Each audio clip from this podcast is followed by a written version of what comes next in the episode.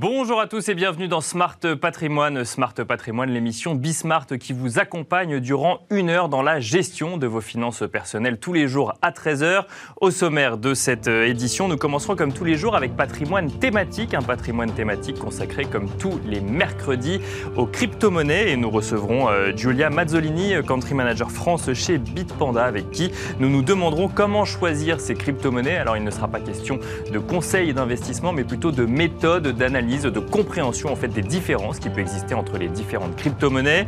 Et ensuite, dans Enjeu patrimoine, nous parlerons d'assurance connectée et plus précisément du service d'assurance mis en place par Blablacar et l'Olivier Assurance. Cela nous donnera également l'occasion euh, d'élargir sur ce concept de Pay How You Drive dans le secteur de l'assurance automobile, concept qui, on le verra, euh, n'est pas toujours très euh, bien accepté en France. Nous en parlerons avec nos invités. Puis dans la deuxième partie de Smart Patrimoine, nous serons rejoints comme d'habitude par Laura Laura Olivier, journaliste chez Club Patrimoine, afin de donner la parole aux experts de la gestion donc de votre patrimoine. Au programme, l'avis du président de Cyrus Conseil sur les mouvements de consolidation dans le secteur des CGP, mais aussi un focus euh, marché-action avec l'analyse de Carmignac sur l'impact d'un tapering sur les émergents, avant de conclure par une chronique de Serge Anoukian qui nous parlera de la fiscalité en ce qui concerne l'usufruit sur part de SCI Smart Patrimoine. C'est parti.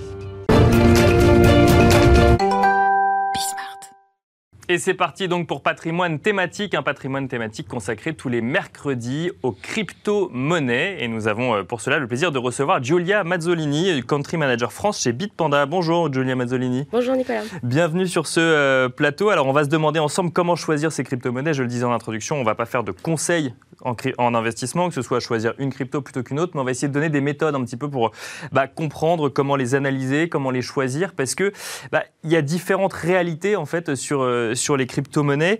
Euh, elles sont très nombreuses, de plus en plus nombreuses. Elles ne sont pas toutes référencées sur toutes les plateformes, mais euh, elles sont très très nombreuses.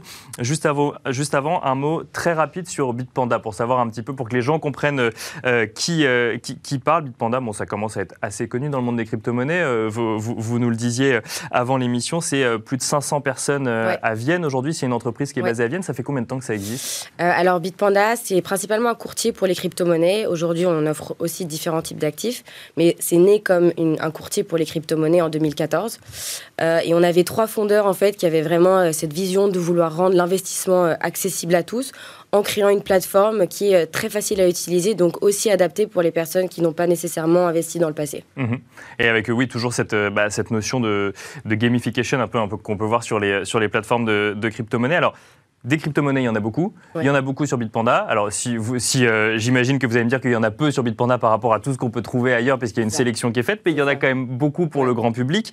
Euh, comment est-ce qu'on fait concrètement quand on veut investir en crypto-monnaie, qu'on connaît le Bitcoin parce que bah, il défraie la chronique, donc c'est difficile de passer à côté, mais qu'on se rend compte qu'il y en a plein d'autres mm. et que d'un coup d'un seul, on se dit bah oui, mais quelle est leur différence, à quoi elles servent, qu'est-ce que qu'est-ce que c'est que ces autres crypto-monnaies? Euh, oui, alors effectivement, donc Premièrement, euh, la première chose qu'il faut euh, euh, que, que je recommande à tout le monde, c'est vraiment de s'instruire et de faire ses propres recherches. Il ne faut pas écouter les conseils de quelqu'un qu'on connaît qui semble être un expert. Il faut vraiment faire ses propres recherches. Il n'y a pas de martingale, quoi. C'est pas telle monnaie, telle crypto-monnaie va exploser demain ou autre. Non, il faut vraiment se renseigner sur bah, C'est un marché qui est nouveau et qui change beaucoup et qui va probablement changer beaucoup dans le futur. Donc c'est vraiment important, de, à mon avis, c'est vraiment important de, de se faire sa propre opinion. D'accord. Euh, aujourd'hui, on a plusieurs outils euh, qui sont, euh, qui sont très intéressants pour commencer à apprendre euh, sur le marché des cryptos. Nous, par exemple, on a un outil qui s'appelle Bitpanda Academy, mhm. euh, qui va réunir, réunir, toutes les informations euh, basiques sur les cryptos, les différentes notions, les différents termes utilisés, la différence entre certaines crypto-monnaies. donc ça, c'est déjà un très bon point de départ. Et on a aussi des aujourd'hui, en fait, en France, particulièrement, beaucoup de médias qui couvrent le sujet des cryptos. Bien sûr, oui. je pense notamment, par exemple, à la newsletter qui s'appelle 21 millions, par, rédigée par Grégory Raymond, Bien sûr vraiment euh, euh, très utile, qui sort euh, de manière hebdomadaire et qui couvre les, nouvelles infos sur les crypto-monnaies toutes les semaines. Et alors là, ça, c'est là, on parle d'infos sur les crypto-monnaies, mais vous nous avez dit là qu'il y avait des différences entre les différentes crypto-monnaies. Donc en fait, toutes les crypto-monnaies ne se valent pas, pas en termes de valorisation, mais en termes de, de, bah, de, de fonction ou de technologie. C'est ça. En fait, il y a plusieurs types. il y a évidemment des centaines de crypto-monnaies. Bitpanda en offre une soixantaine. Il y a des presque des milliers, pardon. D'accord. Euh, donc c'est même si vous dites que pour vous c'est beaucoup, pour nous c'est quand même déjà. Il y a une grosse sélection qui a été faite, d'accord. C'est ça. Et en fait, les, il y a plusieurs crypto-monnaies qui ont des fonctions différentes. La plus connue, c'est le Bitcoin, Bien sûr. qui a été créé pour effectuer des paiements en ligne, donc, concrètement pour remplacer la monnaie un jour. D'accord. en tout cas, sur tout ce qui se passe en ligne. et ensuite, on a d'autres types de crypto-monnaies. Par exemple, si on prend l'Ethereum, qui est la deuxième crypto-monnaie la plus connue, euh, elle a une, on appelle ça un c'est en fait l'Ethereum a été créé pour pouvoir euh, générer des applications décentralisées. D'accord. Comme les smart contracts. Donc, il faut le, réseau Ethereum a été créé pour pouvoir créer d'autres applications. Donc, ça n'a rien à voir avec le Bitcoin. Et donc, ça, en fait, c'est une autre blockchain, puisque toutes les cryptos sont indexées sur des blockchains. Et c'est la blockchain Ether, c'est ça Ou c'est la blockchain euh, Ethereum? Ethereum. Et donc, la monnaie, c'est l'Ether C'est ça. Ether, c'est le token de l'Ethereum. Et en fait, quand on investit dans l'Ether, c'est comme si on achetait une action dans euh, l'Ethereum. D'accord, donc dans cette technologie qui, elle, va développer des smart contracts, qui va venir du coup valider des transactions. Et là, on n'est plus sur cette, euh, sur, en fait, sur une extrapolation de la première technologie, mais plus à, un usage business, c'est ça? Euh, Oui, un, un, usage, oui, plus un business, oui. Plus un usage business, d'accord. Bon, pas forcément pas que, mais tout cas, on peut l'imaginer, euh, on peut l'imaginer comme ça. C'est ça. Donc, quand on investit, euh, quand on achète du Bitcoin, c'est a priori pour pouvoir effectuer des paiements en ligne. D'accord. Quand on achète de l'Ether, c'est on investit dans le dans le réseau Ethereum. D'accord. Ok. Donc ça, c'est les. Donc là, il y a deux technologies, deux crypto-monnaies. Pourtant, il y en a plein d'autres des crypto-monnaies. C'est-à-dire qu'elles ont chacune une technologie ou une promesse différente, ou euh, elles sont ensuite elles se rangent par grande catégorie? elles, elles, peuvent se ranger par grande catégorie. La troisième, donc par exemple, l'Ether rentre dans la dans la catégorie de, on appelle ça des security tokens. D'accord. Security euh, action en anglais. Donc quand on investit dans l'Ether, c'est comme si on investissait dans une action mhm. de l'Ethereum. Euh, et on a aussi ce qu'on appelle des utility tokens. D'accord. Donc ça, euh, l'idée des utility tokens, c'est qu'ils ont une utilité. Mhm. Et pour vous donner un exemple, nous, on a un, token qui s'appelle BEST, qui est le token de, de Bitpanda. D'accord. En fait, le plus on détient de Best, le plus de bénéfices on va avoir dans l'écosystème de Bitpanda. Donc ils ont une utilité. Euh, ça veut dire que, par exemple, on va avoir des frais de transaction réduits. D'accord, on va avoir des, avantages, entre guillemets, euh, parce qu'on détient un token qui est en lien avec cet écosystème. Exactement donc, euh, donc voilà, donc c'est ces trois catégories de, euh, de crypto-monnaies qui, ont des, euh, qui ont des fonctions complètement différentes. D'accord. et qui ont au sein de ces catégories beaucoup de crypto-monnaies. Et c'est pour ça que c'est important de faire sa propre recherche parce qu'il y a beaucoup d'éléments. Parce que là, par exemple, si on prend le cas de l'utility token, donc là on a donné l'exemple de Bitpanda, mais donc après ça peut y avoir autant de déclinaisons que de gens qui veulent émettre une crypto-monnaie et avec un usage bien spécifique, mais ça. restera un utility token avec un, avec un apport d'avantage en fait dès qu'on détiendra le, le titre. C'est ça. Et c'est pour ça que euh, quand on est nouveau, disons, au monde des crypto-monnaies, c'est aussi intéressant de se tourner vers des plateformes qui vont avoir une liste, disons, limitée euh, des crypto-monnaies parce que, a priori, cette plateforme va faire une sélection. D'accord. En fait, euh, des euh, différentes crypto-monnaies par rapport à différents critères, à la fois la performance, le market cap, mais ils vont aussi regarder la technologie sous-jacente, ils vont regarder la structure de l'écosystème. donc, ça, c'est nous, par exemple, chez Bitpanda, on a une équipe qui est désignée. quand vous dites que vous, que vous, regardez la technologie sous-jacente ou l'écosystème, ça veut dire quoi? C'est-à-dire qu'il y a des bonnes et des mauvaises technologies dans, dans les crypto-monnaies Alors, c'est une bonne question. Il y a, disons qu'il y a des technologies qui sont plus solides. D'accord vont euh, euh, a priori durer davantage sur le long terme. Euh, Bitpanda, alors déjà juste un mot, moi j'ai regardé les différentes, les différentes crypto-monnaies qu'on pouvait trouver sur, sur Bitpanda et alors pour le, pour le non-initié, il y a quand même des choses qui sont un petit peu, euh, qui peuvent compliquer un peu la tâche. C'est qu'on voit un Bitcoin, mais on voit aussi un Bitcoin Cash, on voit un Ethereum et on voit aussi un Ethereum classique. Là, du coup, c'est quoi? C'est des, des distinctions qu'on fait au sein d'une même technologie en fonction d'un usage. C'est ce que vous nous disiez tout à l'heure? Alors non, non, c'est encore, autre chose. c'est encore, autre chose. Euh, alors par exemple, donc on peut prendre l'exemple du Bitcoin et du Bitcoin Cash. Euh, je vais essayer de le faire simple. Bien sûr, euh, en un temps très court en plus. Voilà. Donc le Bitcoin, en fait, euh, a, un, est critiqué parce qu'il traite les transactions de manière assez lente. Mhm. Les mineurs du Bitcoin, donc ceux qui, qui minent le Bitcoin, donc qui génèrent les, les, Bitcoins qui vont être ensuite utilisés, ils ont décidé de créer une nouvelle version de Bitcoin. D'accord euh, qui va permettre de traiter les transactions de façon plus rapide. D'accord, tout simplement. À travers un process qui s'appelle le hard fork. D'accord, c'est là où vous euh, avez perdu. c'est, euh, en fait, on, divise la chaîne on divise la chaîne de Bitcoin pour créer une nouvelle, une nouvelle chaîne qui, qui va avoir euh, a priori les mêmes fonctions, mais une technologie sous-jacente différente. D'accord, ok. Bon, je, pour, ceux que ça intéresse, vous irez creuser, puisque j'ai quand même envie de parler avec vous, euh, Giulia Mazzolini, euh, des index Bitcoin qu'on peut trouver sur, sur Bitpanda. Alors ça, bah, du coup, on connaît les index quand on parle des marchés actions, et là, du coup, c'est quoi? C'est une innovation Bitpanda? C'est quelque chose qui existe? C'est Et pourquoi Enfin, qu'est-ce qu'on va faire dans, son, dans ses investissements en utilisant les index? Alors ça, c'est un super outil. Donc les, index, les indices Bitpanda, c'est un produit qui est propre à Bitpanda. Il existe d'autres euh, d'autres indices crypto. Euh, nous, on a créé les nôtres. D'accord. Euh, l'idée, c'est donc en fait, c'est des paniers mhm. de 5, 10 ou 25 crypto-monnaies qui sont sélectionnées de manière automatique. D'accord. tous les mois bah, par rapport à leur performance et leur liquidité. D'accord. Et l'idée, c'est d'offrir la possibilité en fait d'investir dans le marché des cryptos dans sa globalité. D'accord. Sans devoir nécessairement surveiller chaque crypto-monnaie euh, tous les jours et de. D'accord, donc vous créez l'indice et après il y a quoi? Il y a un ETF qui permet de suivre l'indice, c'est ça? Ou euh? Euh, En fait, on, peut investir dans, sur Bitpanda, on peut acheter en fait une, une, fraction, disons, de cet indice. Euh, et qui va euh, et dont la performance va suivre finalement euh, la, moyenne des autres crypto-monnaies en, question. C'est ça. Et tous les mois en fait, les, les composants de cet indice-là, de ces indices-là, vont être resélectionnés si par exemple la, la, performance d'une crypto-monnaie qui était si une crypto-monnaie dans un indice était très performante le mois précédent, elle ne l'est plus le mois d'après.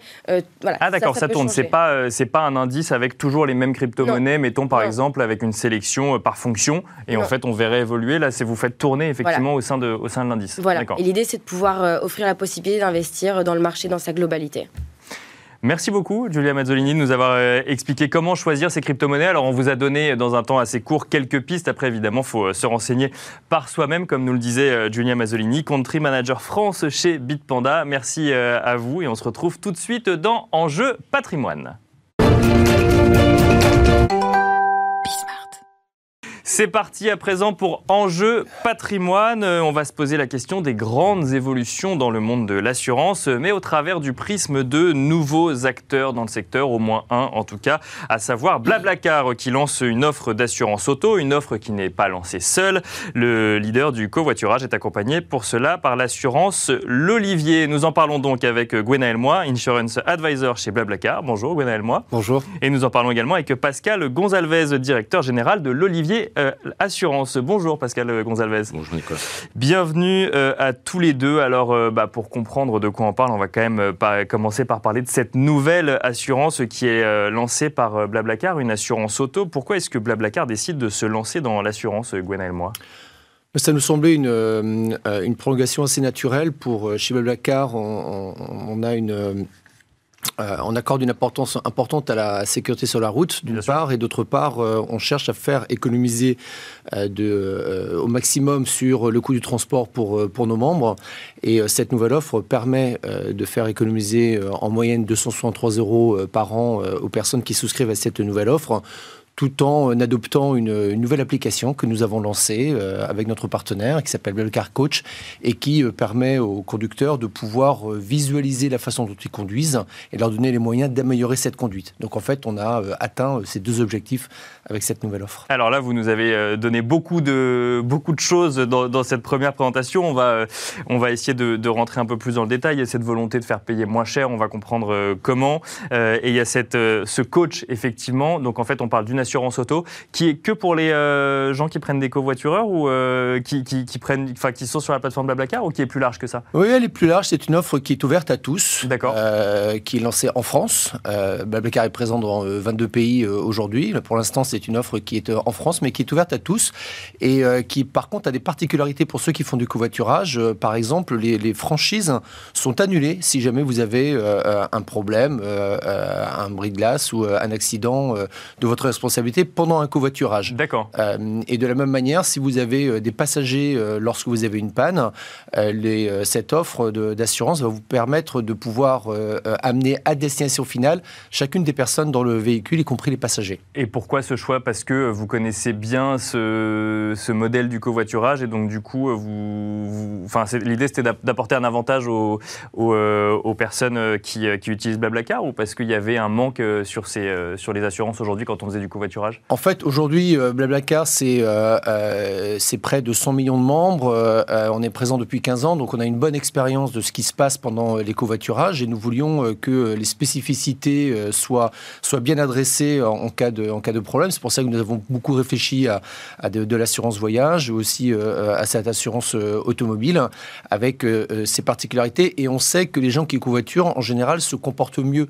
Donc, donc ce qui, on a voulu aussi retranscrire ça dans le, dans le, dans le prix de l'assurance et faire en sorte que cette, parce, que, parce que les gens sont plus attentifs. Ils se comportent mieux, ils conduisent mieux, c'est ce que vous nous dites mieux, absolument. ils mettent plus leur ceinture, ils, sont, ils respectent mieux les limitations de vitesse. Tous les facteurs accidentogènes sont réduits lorsque vous avez un passager dont vous prenez la responsabilité et qui paye pour ça d'ailleurs, parce qu'il partage les frais.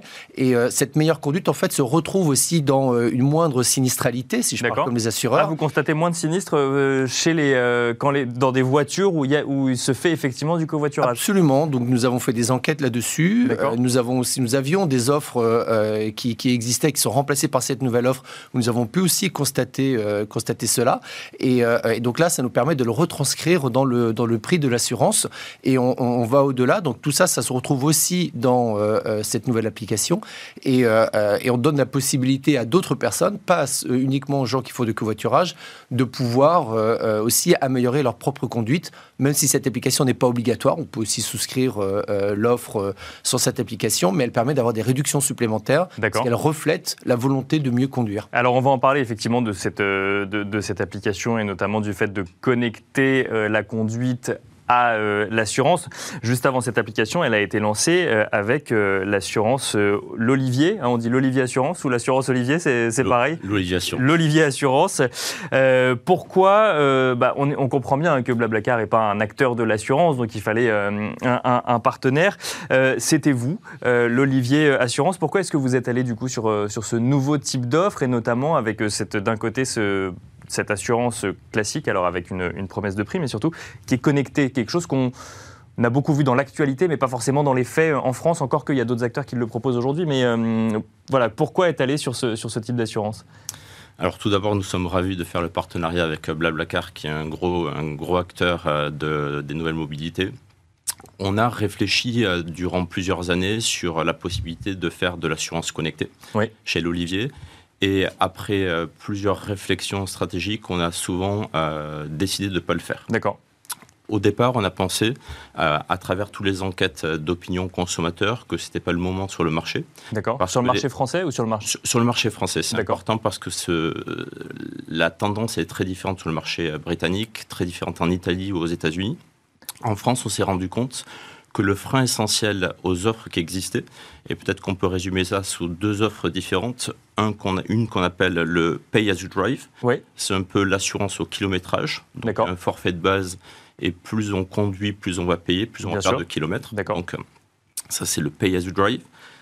Et il y a aussi le Pay how you drive qui mesure le comportement du conducteur. D'accord. Euh, donc c'est deux, deux, promesses différentes. Alors le, le, Pay as you drive, il semble assez euh, assez évident, ou en tout cas, euh, on se dit que l'adoption peut être simple, parce que si je conduis pas beaucoup, mais qu'il faut que je paye une assurance, ça va me plaire. Le Pay How You Drive, là, on rentre dans quelque chose d'un peu plus, alors réglementé évidemment, mais on va en fait dire aux gens tu conduis bien ou tu conduis pas bien. Et c'est là peut-être où, en France en tout cas, on a vu à l'époque, il y avait pas mal d'articles sur est-ce que je vais avoir un objet connecté dans ma voiture ou autre. Effectivement, la réceptivité n'était pas forcément, euh, pas forcément au rendez-vous. Alors même sur la première partie de juste l'assurance au kilométrage, le, le taux d'adoption a été assez faible parce que le consommateur français, plus que les consommateurs européens, ont le besoin d'avoir euh, une idée assez fixe du prix qui va être payé en assurance. D'accord. Et c'est la grosse différence qui est faite entre les Français et notamment les Italiens et les Britanniques.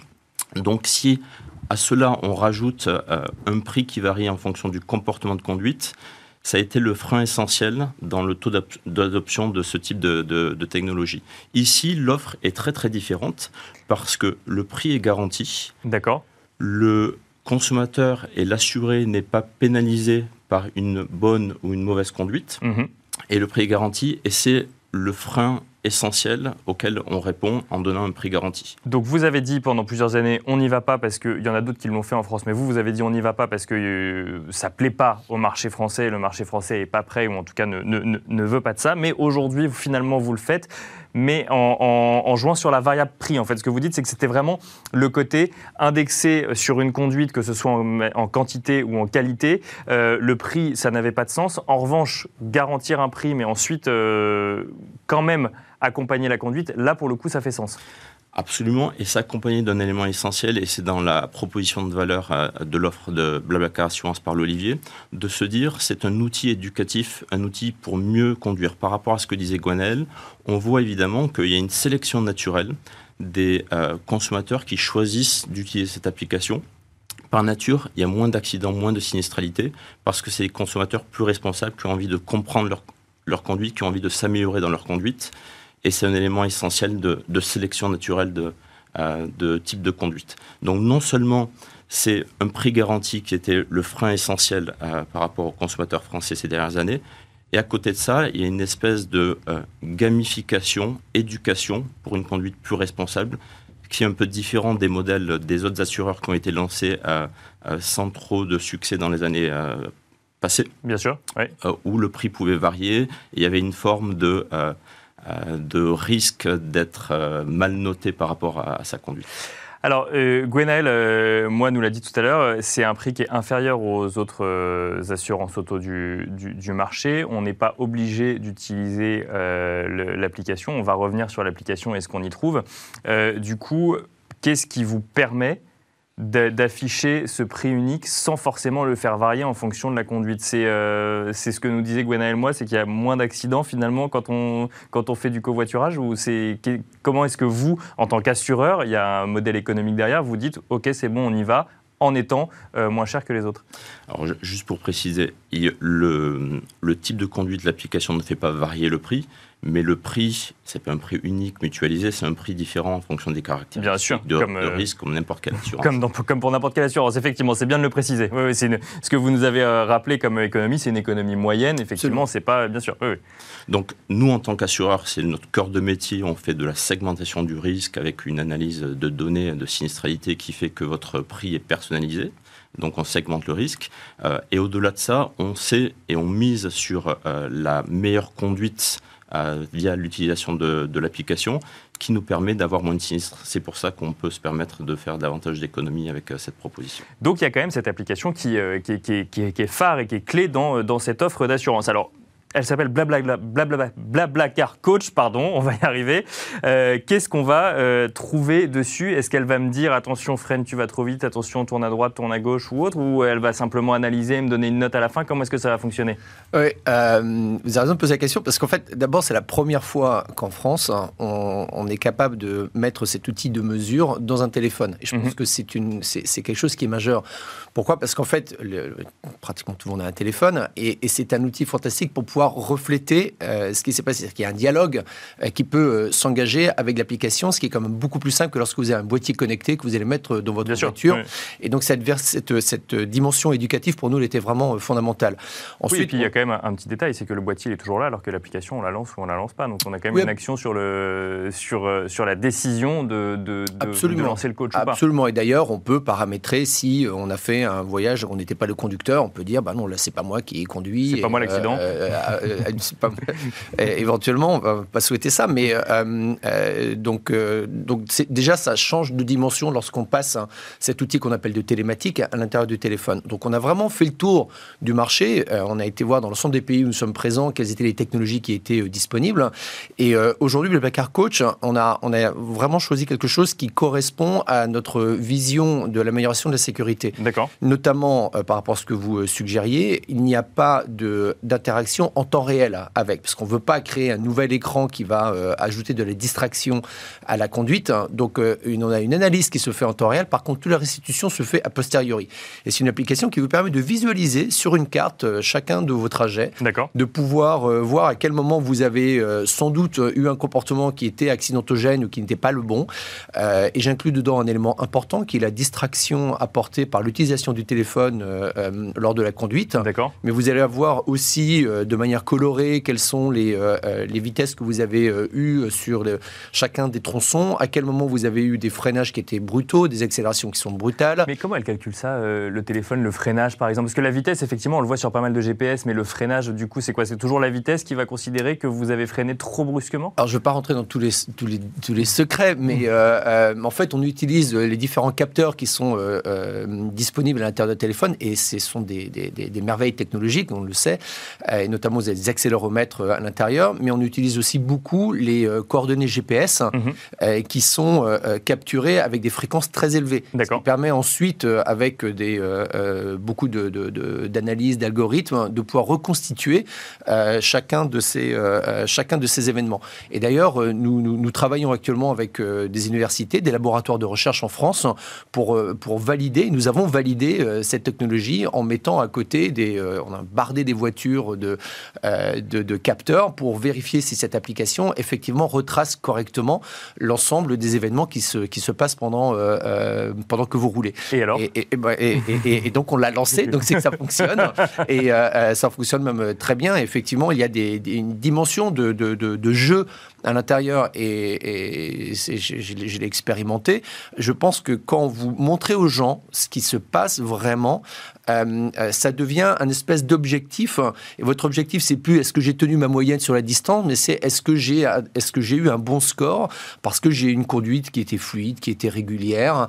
Et, et, le fait de mirorer comme ça, je, c'est un élément qui va améliorer la, la, sécurité. Alors juste euh, la question qu'on peut se poser toujours quand on parle de récolte de données, c'est qui les utilise derrière ces données, et notamment quand on fait du covoiturage, ça veut dire que les futurs, ça va inclure, ça va avoir un impact sur la note du, du, conducteur quand il prendra de nouveau covoituré ou pas C'est pas le cas aujourd'hui. Nous, nous avons euh, ces données, mais évidemment, l'utilisation de ces données est, parfaitement euh, encadrée. Il y, a des, il y a des lois pour ça et on s'inscrit euh, on s'inscrit vraiment à l'intérieur de ça. mais aujourd'hui, il y a des notes qui, effectivement, qui sont données par, par les passagers sur les conducteurs et inversement. Ça, cette note qu'on peut qualifier d'une note humaine, elle existe. Donc aujourd'hui, on a aussi, donc, avec cette application, les moyens de pouvoir qualifier la, la, conduite et donc d'ajouter une note qui va être beaucoup plus objective. Aujourd'hui, c'est pas le cas, mais ça fait partie des choses qui, euh, qui seraient possibles, mais qui ne seront possibles, bien évidemment, qu'avec le consentement des, euh, euh, des conducteurs. Ce sont des choses qui, qui, se font, ça fait partie des valeurs fortes de, de, de, respect de, à l'intérieur de, de, Blablacar que de respecter ce genre de choses. Alors, un, mot rapide également, c'est quand, on passe son permis, on nous parle souvent d'éco-conduite. là, c'est aussi quelque chose que vous mettez en avant sur le fait de, sur le coach. C'est euh, non seulement on parle de sécurité routière, mais on parle aussi de respect de l'environnement ou en tout cas d'une conduite un peu plus respectueuse de l'environnement. Absolument. Euh, fait partie des entreprises qui sont positives en termes d'émissions de, CO2 et donc on s'inscrit euh, là dans ce, dans, dans, dans, ce mouvement. Et euh, cette application, par les conseils qu'elle va donner, sont des conseils qui permettent de faire des économies. donc il y a aussi une fois de plus cette, cette idée, parce que le poste carburant est un poste important dans, dans le coût du transport. non seulement ça fait faire des économies sur le carburant, mais en plus c'est bon pour la planète et le, euh, le, le, le, transport globalement est un des grands facteurs d'émissions de CO2. Euh, donc c'est à ça qu'on s'attaque aujourd'hui et une fois de plus cette application et, cette offre d'assurance euh, en donnant des outils de gamification, en permettant aux gens de mesurer et en leur donnant un incentive financier, une, il y a une carotte hein, avec une réduction supplémentaire lorsque vous adoptez cette, cette application. ça semble un peu magique parce qu'effectivement il n'y a aucune contrepartie qui est demandée. Au contraire, vous gagnez encore plus d'argent lorsque vous acceptez euh, de, vous, euh, de vous mesurer à vous-même, à votre propre conduite. Et euh, c'est cette, nous, on est ravis d'avoir ce partenariat avec l'Olivier Assurance et avec Suisse qui s'est, qui s'est aussi joint à ce, projet. On est ravis d'avoir pu lancer cette, nouvelle offre. très rapidement, Pascal Gonçalves, on va, on va conclure avec vous du coup le fait de passer par un téléphone, le fait de passer par la gamification. Vous pensez que c'est le bon moyen du coup de mettre un petit peu de connexion ou de connectivité dans l'assurance aujourd'hui? Je pense que ça l'est, je pense que c'est le bon moment. Euh, de plus en plus autour de nous, euh, les gens adorent analyser euh, leurs courses quand ils vont courir. Bien sûr, leur performance sportive. Et l'aspect gamification au GPS près avec la mesure de la performance et comment on peut s'améliorer. Il y a de plus en plus d'analyses du sommeil, de plus en plus maintenant les montres, les montres connectées avec un score et des conseils euh, et c'est tourné de manière très positive. Comment est-ce qu'on peut améliorer le, sommeil? Je pense qu'on cherche à faire la même chose. Comment est-ce qu'on peut améliorer la conduite? Comment est-ce qu'on peut améliorer les comportements responsables au volant? Et, euh, on est ravis de participer à ce changement dans les mentalités.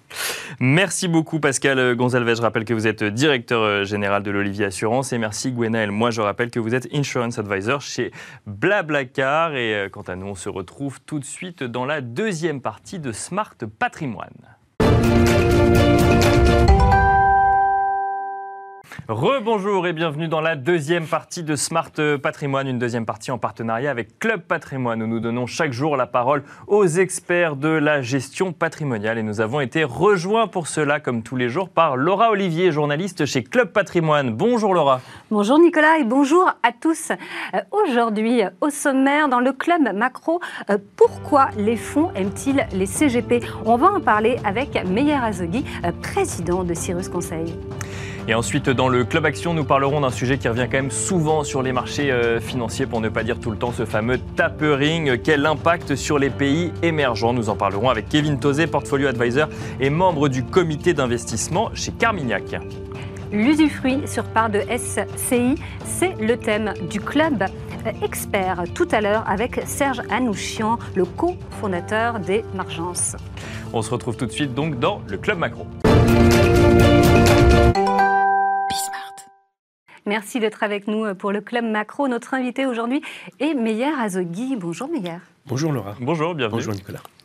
Euh, vous êtes président de Cyrus Conseil. On va parler avec vous euh, de ces fonds de private equity euh, qui s'intéressent aux gros cabinets de CGP, dont vous êtes, Cyrus Conseil, qui fait d'ailleurs ses 32 ans cette année. bon anniversaire. On a déjà évoqué le sujet sur ce plateau il y a donc quelques semaines, hein, tous ces fonds d'investissement qui entrent au cabinet de, gros cabinets de, donc de CGP. Pourquoi, d'après vous, surtout que le phénomène en plus semble vraiment s'amplifier ces derniers temps Effectivement, il s'accélère. En ce qui concerne Cyrus Conseil, nous avons des fonds depuis 2008. Hein, donc on a pris l'habitude de vivre avec eux. Mais euh, nous sommes aujourd'hui dans une configuration aussi bien l'offre que la demande poussent vers cette consolidation. Au niveau de la demande de la part des clients, ben, ils sont aujourd'hui un petit peu perdus. Ils ont besoin d'être euh, accompagner. On a la baisse des fonds en euros qui fait qu'il faut aller vers le marché du risque. On a des phénomènes sociétaux, vieillissement de la population, internationalisation des familles. Bon, tout ça qui fait qu'à un moment, on a besoin d'être euh, accompagné. Parallèlement, côté offre, ben, il y a euh, plusieurs phénomènes. Il y a mhm. celui de la segmentation des banques qui sont en train de laisser un trou béant sur une partie de la clientèle. Vous avez un boulevard devant vous. A priori, et je crois qu'aujourd'hui les CGP gagne des parts de marché mhm. tous les jours. Et puis il y a eu, il y a trois facteurs, je pense, de l'autre côté. C'est d'une part des CGP qui se sont professionnalisés, qui sont passés pour certains du stade de profession libérale au stade euh, d'entrepreneur. Mhm. Mhm. Donc ça, ça pousse euh, effectivement vers euh, cette concentration. Donc l'évolution du métier. Et effectivement l'évolution du métier avec une réglementation, un millefeuille qui fait qu'aujourd'hui c'est de plus en plus difficile d'être tout seul. Tout ça sur un marché qui est résilient, Résilient parce qu'on a une visibilité sur le business model. Nous avons été résilients par rapport au Covid. Les fonds ont fait aujourd'hui euh, ben, en ligne de, séparation. Est-ce qu'on résiste si jamais il y a un nouveau virus? Est-ce qu'on sait travailler à distance, etc. Et du coup, ben, tout ça réuni fait que euh, un vieillissement de la population des CGP qui devient de plus en plus entrepreneur, une demande tout ça milite pour un les coûts liés à la réglementation, sachant qu'il y a effectivement encore une population qui est très hétérogène. Mhm. Euh, sur les 3500 cabinets recensés, il y en a plus des deux tiers qui ont moins de trois personnes. Tout à fait. Donc naturellement, il y a une segmentation qui est en train de, se, euh, de s'opérer sur le marché avec des arrivées de fonds assez massives. parce que, en plus, vous, c'était euh, au tout début de la crise, en hein, mars 2020, à Bridgepont, entre capital de Cyrus. Qu'est-ce que vous vous apportez mutuellement? Alors, euh, il faut savoir déjà, euh, lorsqu'un fonds rentre, il y a une certitude, c'est qu'il va ressortir. Il l'annonce Absolument, il l'annonce. C'est un mariage à durée déterminée. Et donc là, c'est un mariage euh, c'est un mariage. Donc là, on est, en, on est, en, CDD. Nous sommes en CDD, mais c'est connu. D'ailleurs, peut-être qu'on pourrait inspirer le législateur, le code civil, de voir est-ce que le mariage. Mhm. Bon, donc comme on sait qu'on est sur une période limitée, d'abord on se choisit. Ce ne sont mhm. pas des mots, on va les voir régulièrement, donc il faut qu'il y ait un fit, qu'on se sente bien, avec l'équipe qui est derrière. Mhm. Ensuite, ce qu'ils apportent, ils apportent euh, des moyens de financement. ne serait-ce que pour faire sortir le fonds qui était là avant. D'accord. Oui, bien sûr. Euh, sachant que chez Cyrus, nous sommes très jaloux de notre indépendance et nous n'avons que des fonds minoritaires. Mhm. Oui. Aujourd'hui, Bridgepoint euh, a 25% euh, du capital. La majorité est détenue. Vous avez par les salariés. 65% aujourd'hui. hein, Absolument. C'est une volonté farouche de garder ce modèle le plus longtemps Mhm. possible. Une entreprise détenue par ses salariés, plus d'un salarié sur deux est actionnaire. Mhm. Donc, ils apportent le financement pour la sortie du fonds précédent, ce qui nous concerne. Ils apportent le financement pour la croissance externe, puisque lorsqu'un fonds arrive, c'est qu'il veut consolider le marché, il veut y participer. Mais à la limite, c'est à nous de définir la stratégie, et les fonds sont là pour accompagner. Il ne faut pas que ce soit uniquement une fin en soi de consolider, il faut être prêt. Et justement, l'arrivée des fonds va obliger certains professionnels de la gestion de Ouais. patrimoine à s'équiper en fonctions administratives, financières, juridiques plus importantes. Et ensuite, il y a bien évidemment la vision extérieure du fonds et le réseau qu'il peut apporter. Certains fonds sont plus ou moins euh, présents, je dirais, Mhm. intrusifs Oui. Euh, que d'autres. Ça dépend s'ils sont Là, majoritaires. Non, mais en même temps, on discute. euh, Il n'y a pas une semaine où on ne se parle pas. On a vraiment de, de- de- de- de- de très bons échanges parce que nous avons un objectif commun qui est de faire grandir Mhm. cette entreprise, mais avec une obsession qui est celle Ouais. de conserver un modèle d'indépendance. Il ne s'agit pas de grossir euh, indéfiniment, il s'agit de grandir, d'avoir des fonctions support.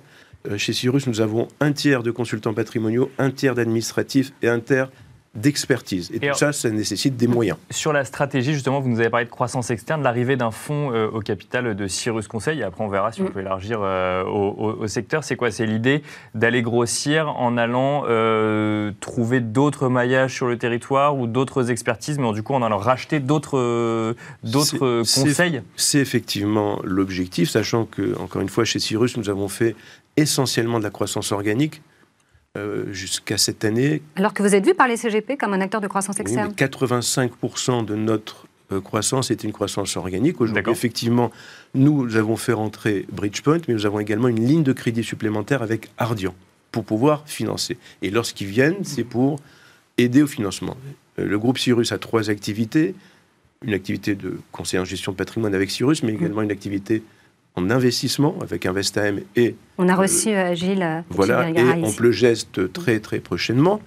Et puis une activité immobilière. Donc il s'agit de monter en compétence dans ces activités de société de gestion. Les fonds sont là. Donc nous avons fait des acquisitions aussi bien sur la partie wealth management que l'asset management financier et immobilier. Mhm. Quand on interroge des CGP, ce qu'ils cherchent aussi, c'est un maillage, souvent un maillage territorial, au travers de la croissance externe.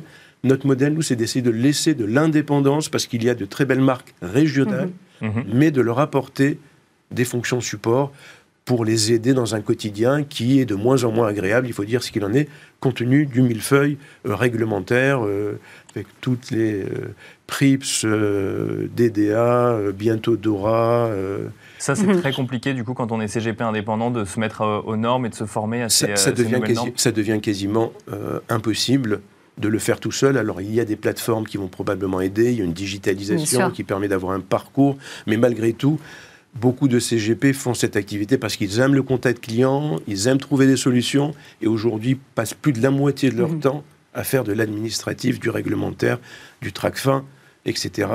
Donc le mieux est l'ennemi du bien, je crois qu'à un moment, malheureusement, c'est le client qui, euh, qui perd en qualité de service. Le besoin de se, se regrouper. Euh, où est-ce que vous avez euh, envie d'être présent? Dans quelle région vous avez envie d'accélérer votre croissance externe? Parce que c'est quand même aussi l'idée. Oui, alors aujourd'hui, nous sommes présents sur 18 régions en dehors de Paris, Mhm. mais il y a des régions dans lesquelles nous ne sommes pas présents. Lesquelles? Euh, L'Est, nous ne sommes pas sur, le, par exemple, Metz. Strasbourg, euh, avis aux amateurs Très bien, le message est passé. qui se reconnaissent. Nous avons besoin de grossir dans des régions dans lesquelles nous sommes, par exemple sur Nice, Mhm. sur Bordeaux, sur Ouais. Lille. Voilà, donc nous avons aujourd'hui une taille qui commence à être satisfaisante. On a plus de 8 milliards d'actifs, Mhm. 300 personnes, mais encore une fois, chaque euh, bureau est un bureau de CGP où il y a une dizaine de personnes. Nous sommes très nombreux à Paris pour. Les fonctions d'expertise et de soutien, mais la proximité, la disponibilité, la profondeur de l'offre en architecture ouverte restent des éléments essentiels. Il ne faut pas s'en éloigner quelle que soit la taille. Sinon, euh, les clients choisiront toujours l'original par rapport à la copie si on cherche à, et, cette idée d'indépendance, je prends l'exemple de Metz, puisque vous n'y êtes pas, mais imaginons demain un CGP, un cabinet de CGP de 5 personnes à Metz qui, euh, qui, qui, est connu depuis longtemps, donc il y a une confiance, il y a un historique ou autre. Si demain euh, il passe euh, sous l'enseigne d'un grand cabinet de CGP, est-ce que du coup ça va changer sa stratégie, ça va changer les produits qu'il va proposer? Est-ce que du coup il n'y a pas une crainte des personnes Bien évidemment, il y a une crainte, mais nous, notre modèle, c'est de pouvoir aussi le laisser. Par exemple, il y a une marque régionale on prend du temps mhm. pour que la marque continue à exister. Ensuite, au niveau de l'offre, il y a une indépendance euh, sur une partie pour notamment des produits locaux. Mais pourquoi aujourd'hui avoir de la taille? C'est pour sécuriser les opérations. On ne peut pas avoir un produit, un client. Donc il faut avoir un effet volume, un effet sécurisation. Et nos sociétés de gestion sont là pour ça. N'y voir que l'aspect rémunération, chiffre d'affaires, c'est une euh, vraiment, ce serait une erreur. Il y a un juge de paix, c'est la performance, avec la sécurité qui est apportée au parcours client et le fait de pouvoir réagir, agir et défendre ce client si côté partenaire, ça ne se passe pas bien. Si on a un effet volume, on a plus de capacité à le défendre. Donc, bienvenue au futur cabinet euh, de Metz, qui aura euh, tous les loisirs de s'épanouir et en revanche de laisser de côté tout ce qu'il n'aime pas faire. Bon, bah, très bien. Bon, cette fois-ci, je crois que le message est définitivement bien passé. Merci beaucoup, Meilleur Azegui, d'avoir été avec nous. Je rappelle que vous êtes euh, président de Cyrus Conseil. On se retrouve tout de suite pour le Club Action.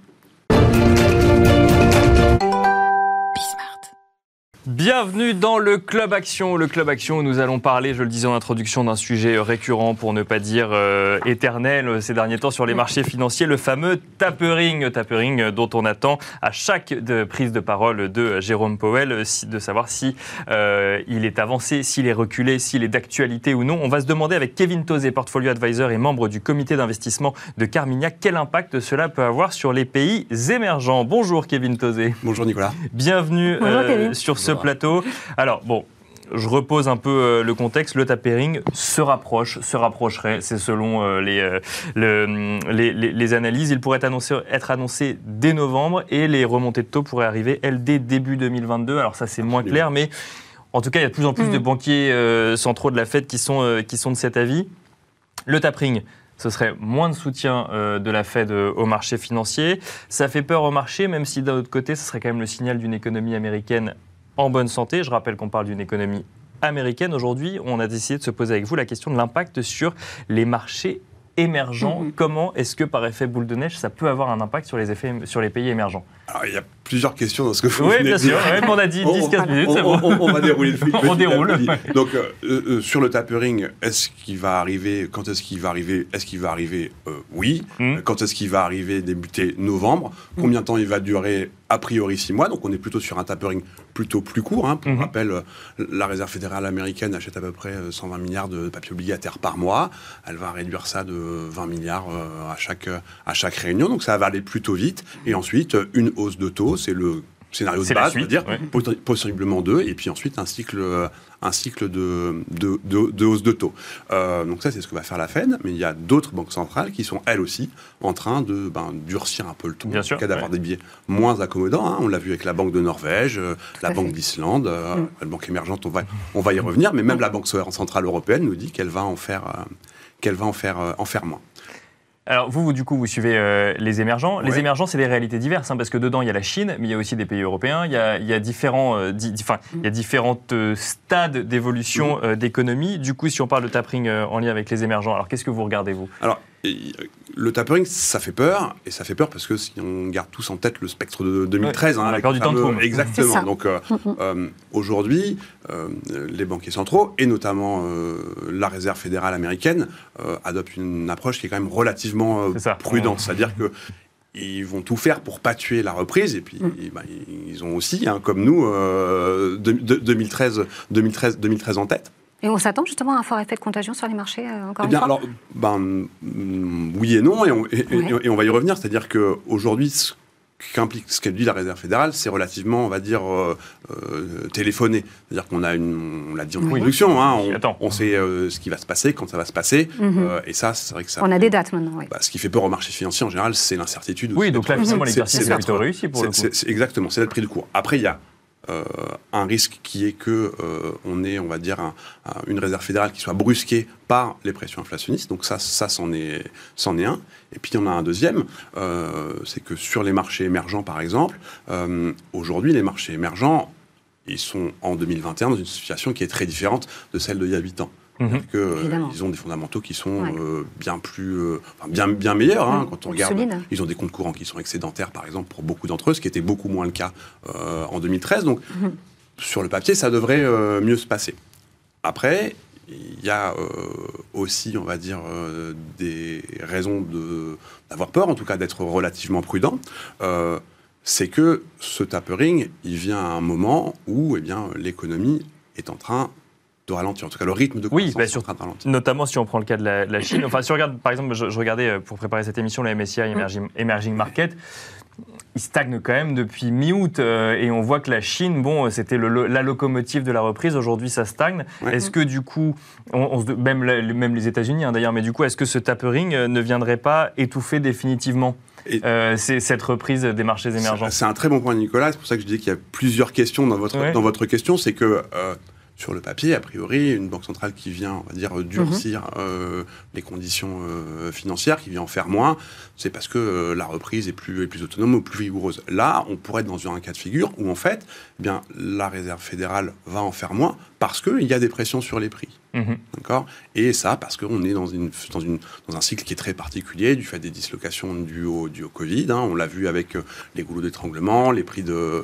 et, les prix de l'énergie. Et donc, ça peut être un, un virage qui est, on va dire, euh, plus délicat, plus délicat à négocier parce que moins de liquidités, des conditions financières plus difficiles, un durcissement euh, en Chine, euh, on l'a vu, des prix des matières premières qui sont relativement élevés. Alors, c'est une bonne nouvelle pour certains pays émergents, mais pas pour, mais pas pour tous. On parle même de crise de matières premières. Effectivement, on voit que bah, en Chine, il y, il, y a, des coupures d'électricité hein, depuis, depuis hier soir, même qui touchent maintenant les, les, particuliers. Mm. Moi, j'ai quand même une question. On parle du tapering de la Fed. Mm-hmm et d'un impact sur des pays émergents. Ils ont des banques centrales, ces pays émergents. Pourquoi est-ce qu'ils sont aussi dépendants aujourd'hui et pourquoi est-ce qu'on regarde autant la Fed? Bah Oui, d'ailleurs, quelle, est la réaction des banques centrales, des banques émergentes? ben, on, a, on, a, vu euh, cette année des banques centrales émergentes qui, elles, ont commencé, hein, on va dire, on Avant même la, euh, la, décision de la Réserve fédérale américaine.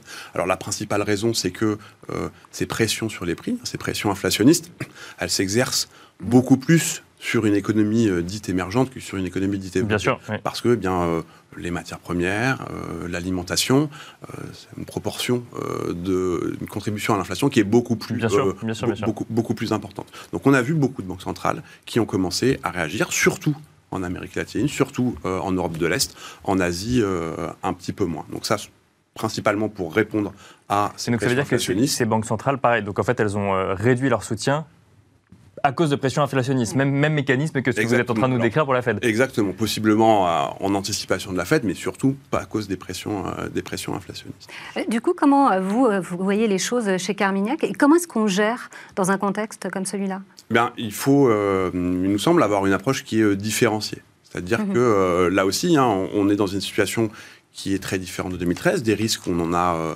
identifié euh, et listé, listé quelques-uns. Euh, là aussi, on, le disait, il y a des pays qui ont, des, bons, des, des, bons fondamentaux, hein, donc qui, sont, qui seront capables eh bien, de mieux traverser cette phase-là parce qu'ils ont déjà remonté leur taux, parce qu'ils ont des réserves qui sont plus importantes, parce qu'ils ont des comptes courants qui sont, qui sont excédentaires. Mm-hmm. Donc on a une approche différenciée sur les marchés. juste lesquels Parce qu'on a l'impression qu'il y a aussi des pays qui ont beaucoup de mal à, se remettre de, cette euh, crise. Mais euh, la, Russie, c'en est un. Euh, la Chine, c'en est un autre. C'est-à-dire que le ralentissement chinois, il est auto-orchestré. Hein, c'est pas, il n'est pas victime de ce qui se passe. Le Chili, s'en est une autre. Le Mexique, l'Inde, la Colombie. Donc il y a des pays qui vont, on va dire qui ont, des, qui, ont, des, bons fondamentaux. Il y en a d'autres qui sont un peu plus. Ça ne veut pas dire qu'ils repartent aujourd'hui, mais qui ont des bons fondamentaux. Euh, Exactement. Donc le, point de départ est, le point de départ est très différent de ce qu'il était en, de ce qu'il était en, en, 2013. Bon, du coup, sur, le, sur votre visio, effectivement, j'ai euh, coupé une partie de la réponse. Mais non, non, mais on est là pour ça, pour répondre aux questions aussi. Euh, donc, une approche différenciée sur les taux locaux. Hein, donc, des obligations libellées en devises locales.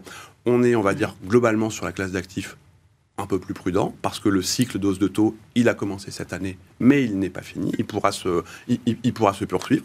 Pour autant, euh, on va essayer d'identifier certains émetteurs, certains mhm. pays qui sont bien avancés déjà sur leur cycle de taux. Donc euh, la Russie s'en est un, elle a déjà remonté ses taux de 2,5% cette année encore en faire 25 euh, ou 50 mhm. points de base euh, d'ici la fin de l'année, mais ça commence, on commence à, arriver sans doute sur un point, sur un point où la Corée aussi, hein, je disais qu'en Asie, il y a peu de banques centrales qui ont monté les taux, ben c'est pas le cas de la Corée, donc là aussi il peut y avoir de la valeur.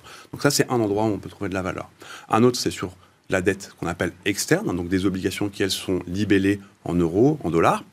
Donc là, on va aussi trouver eh bien, euh, des émetteurs qui, euh, ont, sur, lesquels on a un portage, par exemple, attractif. La Roumanie, c'en est un, par exemple, un, très exposé à la reprise euh, en zone euro. Hein, bien sûr, oui, logiquement. ça. ils vont recevoir à peu près 30 milliards de, de fonds de l'Union européenne. on a un niveau de rendement qui est deux fois plus élevé que l'Italie pour une notation équivalente. Donc ça, c'est des choses sur lesquelles on voit de la valeur. Quand on est un gérant actif, on peut aussi mettre en place des positions vendeuses Bien sûr. Certains, mmh. sur, sur, certaines, sur certains pays ou sur certaines régions. C'est le cas par exemple en Pologne. En Pologne, il y a une inflation qui est élevée, hein, entre 5 et 6% une inflation salariale qui est aussi élevée, à peu près 10% d'inflation salariale sur l'année, et des taux qui n'ont pas bougé, qui restent autour de 0, autour de 0,1. Et donc ça, eh bien, là, vous voyez bien, il y a une banque centrale qui n'a pas encore bougé, il y a des pressions inflationnistes, elle sera susceptible de bouger, et donc on a intérêt à mettre en place des positions négatives. Ça, c'est sur les obligations. Puis après, il y a les actions. Et alors, très rapidement, sur les actions Alors, euh, sur les actions, euh, on préfère, on, l'a dit dans ce contexte, on va dire plutôt de ralentissement hein, euh, du rythme de croissance. On préfère ce qu'on appelle des sociétés de croissance dites visibles, hein, donc, dont la trajectoire, on va dire, de bénéficiaires est moins dépendante du cycle économique. On en trouve en Asie, en Asie beaucoup. Merci beaucoup, euh, Kevin Tozé, de nous avoir euh, détaillé du coup l'impact sur les pays émergents vu par euh, Carmignac du tapering. C'est vrai qu'on parle souvent de la Fed, on parle souvent, et on n'en a pas parlé du coup durant cette émission, du, de l'économie chinoise, notamment du risque Evergrande, mais ça tombe bien, on a pu parler d'autres pays, et c'est très bien aussi. Il n'y a pas que ces deux pôles, même si effectivement ça fait quand même beaucoup l'actualité sur les marchés financiers. Kevin Tozé, portfolio advisor et membre du comité d'investissement chez Carmignac. On se retrouve nous tout de suite dans le Club Expert. Et merci de regarder le Club Expert. Aujourd'hui, euh, notre invité est Serge Anouchian. Bonjour Serge. Bonjour, bienvenue. Bonjour. Vous allez bien? En pleine forme.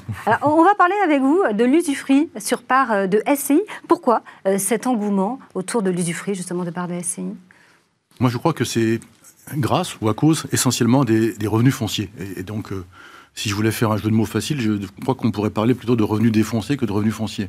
D'accord. Euh, aujourd'hui, on va prendre un exemple très très simple, hein, parce que je crois que ça va mieux marquer les esprits. Quelqu'un veut acheter un, appartement de 500 000 euros, il emprunte pour cela euh, sur 20 ans, il a un loyer de 25 000 euros. C'est simple à retenir. Il a des remboursements de 25 000 euros. Donc pour lui, il croit que tout va bien, puisque son loyer couvre l'emprunt. Et c'est là où le régime des revenus fonciers vient lui euh, doucher son optimisme, parce que le remboursement de l'emprunt n'étant jamais déductible, chaque année, il va sortir à peu près 14 000 euros d'impôts entre l'impôt et la CSG alors qu'il ne touche pas d'argent. D'accord. S'il a en plus la malchance euh, d'être à l'impôt sur la fortune immobilière, mhm. ça va lui coûter 5 000 euros de plus.